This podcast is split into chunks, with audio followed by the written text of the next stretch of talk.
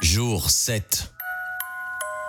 5 heures, réveillé par des douleurs musculaires, je me tortille sur le lit pour réussir à m'expulser de celui-ci et atterrir sur le mur voisin. Le temps de reprendre mes esprits, je déambule dans les couloirs, direction les toilettes. Une fois sorti de mon nouvel endroit préféré du moment, j'avance à pas de loup jusqu'à la cuisine pour me faire un café. Mon mal de bide ne me lâche pas. 5h30. Je me sers un café, je me dirige vers la terrasse, pose ma tasse et observe le ciel comme chaque matin. J'arrive à voir à l'œil nu ce qui ressemble à Jupiter. Le soleil se lève à peine.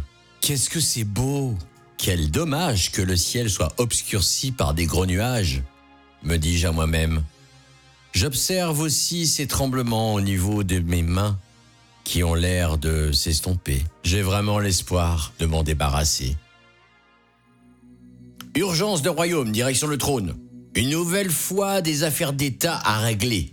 Quelle chiasse Je retourne, pas à pas, à la lenteur d'un escargot traversant ce long couloir qui sépare les toilettes de la terrasse. Je m'assois à nouveau pour terminer ce doux breuvage avec un fort caractère qui se nomme café. 6h30. Le ciel est totalement dégagé et je profite enfin de ce moment qu'est le lever de soleil pour observer le silence et les premiers oiseaux, rouge-gorge et sucriers qui viennent me saluer. Période qui malheureusement ne dure pas. Mes intestins font des siennes, direction les toilettes. 6h59. Une fois la vidange effectuée, je me dirige vers la salle de bain. En me lavant les mains, je me dis Heureusement que j'ai une bonne hygiène. Sinon, tu imagines les bactéries et autres infections possibles? Je me regarde dans le miroir. Je me trouve beau. Attention, je ne suis pas tel Narcisse, ce personnage de la mythologie grecque qui tombe amoureux de son reflet. Non, pas du tout. Mais mon visage commence à se transformer. Et je recommence à peine à retrouver forme humaine. J'ai toujours mal au bide et ça gargouille sans discontinuer. Je sors de là, me dirige vers le bureau. Je me rends compte que mon geste est plus lent, mais plus sûr, tel un caméléon qui marche sur une branche d'un mouvement assuré. Il est 7h17. Le temps est beau et frais. Ça va être une belle journée. Ça ne peut être qu'une belle journée. C'est vrai. Une fois que j'enlève le côté physiologique de mon état, je regarde le moral. Chaque jour se vit un jour après l'autre. Et ce défi non seulement ne sera pas le dernier, et aussi j'en sortirai triomphant. 8h40. Les diarrhées s'espacent un peu. Voilà quatre fois que je télétrône avec cette odeur putride qui sort de mon anus. Des hauts le cœur à la limite de vomir. J'ai l'impression que mes forces m'abandonnent. 9 heures. Mal au bide. Je reprends mes esprits. Ça va aller, le chemin est long, mais le succès sera triomphant, me répétais-je. Je pars me relaxer un peu et faire un peu de méditation. 10h30. Je n'ai pas vu le temps passer. Après ce recueillement intérieur, je pars dans la chambre histoire de parfaire le bien que je me suis fait. Une petite série américaine devant les yeux pour me changer encore plus les pensées. Deux allers-retours au télétrône. Et ce n'est qu'au troisième épisode que Lola commence à s'agiter. Merde C'est déjà midi Allongé sur mon lit, maintenant que j'ai la technique, hashtag balance ton corps sur le mur. Le petit moment d'adaptation passé, Direction la cuisine. Lola ne plaisante jamais avec la bouffe. Est-ce que vous connaissez cette situation qu'à mon avis, vous avez sûrement vécue? Imaginez, vous êtes dans votre voiture arrêté à un feu tricolore rouge en pleine pente. Vous tenez le frein à main. Le feu passe au vert, vous enlevez le frein, essayez d'accélérer comme un malade sur l'accélérateur et malgré ça, vous ne bougez pas ou alors c'est tellement insignifiant que vous vous traînez et on vous klaxonne. Eh bien, c'est ce que je vis quand je sors de ma chambre. J'appuie à fond sur l'accélérateur et c'est tellement lent et fatigant que je ne pourrais dire non, j'abandonne. Et pourtant, je continue.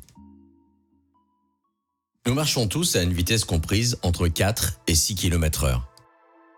Je dois être en pointe à 1,5 km heure. Je ne vous dis pas cela pour faire un concours de celui ou celle qui peut battre mon record. Mais si vous y arrivez, c'est génial. Certains guérissent plus vite, d'autres plus lentement. N'oubliez pas que nous sommes tous différents, tous uniques. C'est cette inégalité qui font de nous des personnes uniques. Urine, deux points. Vous le savez sûrement, la coloration des urines peut être modifiée par plusieurs facteurs. Je vais vous exposer les plus classiques. Il y a les troubles urinaires, ou encore vésicaux, vésicule biliaire. Le fait que vous ne buvez pas assez d'eau, et en ce qui me concerne, la morphine. Super nouvelle, ce matin au réveil, mes urines se sont enfin éclaircies et les difficultés liées à uriner, autre effet indésirable bien connu, s'estompent peu à peu.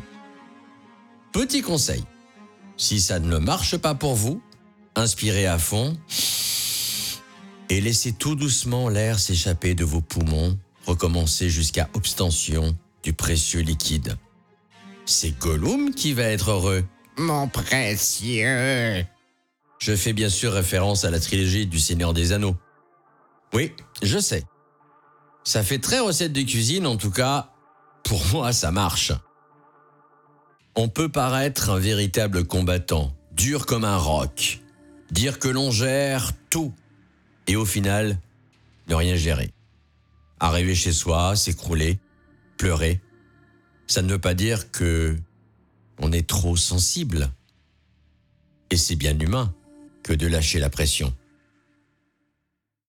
Je vais revenir au vendredi 18 décembre, c'est-à-dire au commencement de mes écrits. C'est le jour exact où j'ai vu mon médecin traitant.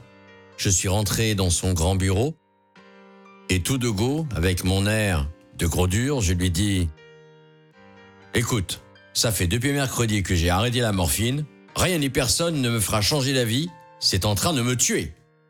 Sa réponse Ok, viens, laisse-moi te sculpter. Nous sommes rentrés dans la salle d'examen. Il prit attention. Nous avons discuté de choses et d'autres. Puis il a repris. Écoute, la plus belle connerie, tu viens de la faire.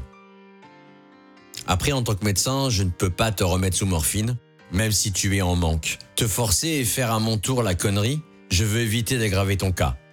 Je lui répondis, les yeux remplis de larmes. J'ai besoin de toi comme médecin et surtout comme ami. Est-ce que tu peux m'aider? Mes larmes coulent le long de mes joues. Je sanglote. Je n'arrive plus à déglutir. Il me répond d'une voix douce et tranquille. Bien sûr. Avec la sale période sanitaire que nous traversons, j'aurais aimé le prendre dans mes bras pour le remercier. Ce n'est que timidement, épaule contre épaule, que cet échange de gratitude entre lui et moi s'est fini. Vous vous souvenez quand je parlais d'être un véritable combattant, de faire le dur? Je n'ai pas honte de vous le dire. Encore moins honte de demander. Il faut savoir demander de l'aide. Qu'il soit médecin ou ami ou encore voisin ou peut-être les trois. Là, vous avez un super bol. Toute épreuve de la vie que l'on traverse passe par plusieurs phases. Et l'une de ces phases, celle du deuil, est la plus dure. Il n'y a pas de gêne à avoir à dire au secours. Je vais mal. J'ai besoin d'aide. Je suis paumé. Non. Aucune honte.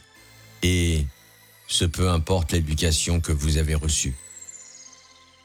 16h06. Sourire intérieur, en me rappelant le doc qui me dit Bernie, euh, 11 années de morphine. Tu veux aller mieux en 15 jours? En restant hyper optimiste, trois semaines, ça va être long. Je suis à mon septième jour de sevrage. Peu de tremblements, toujours ces picotements dans tout le corps et quelques vertiges et pourtant, je viens de me rendre compte que je vais bien. Ah Jusqu'ici tout va bien. Demandez à n'importe qui de malade ce qu'il veut dans la vie, la réponse sera guérir.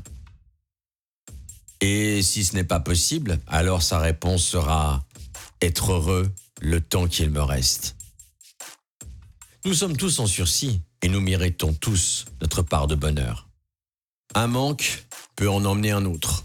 Depuis l'arrêt de la morphine, j'ai mes vieux démons qui me font que virevolter au-dessus de ma tête, comme un tiercelet guettant la proie que je suis. Cette envie, le tabac. Voilà plus de cinq ans que je vape cigarette électronique. Il peut m'arriver d'en fumer une à l'occasion. Dans les années 80, fumer en société, c'était cool. Dans certaines familles, il était même de bonne loi de proposer une cigarette en fin de repas avec un digestif. Pour pallier à cette putain d'envie de cigarette, je respire profondément et je vape aussi. Avec seulement 3 mg de nicotine, je prends du plaisir. Oui, c'est vrai. Ça fait très publicité d'une certaine marque de bonbons blancs fourrés de nanoparticules qui a le nom de bruit que l'horloge fait. En parlant de ça, 21h10. Je ne suis pas d'une exactitude parfaite, tel un coucou suisse. Pour le coucher, j'essaye de l'être.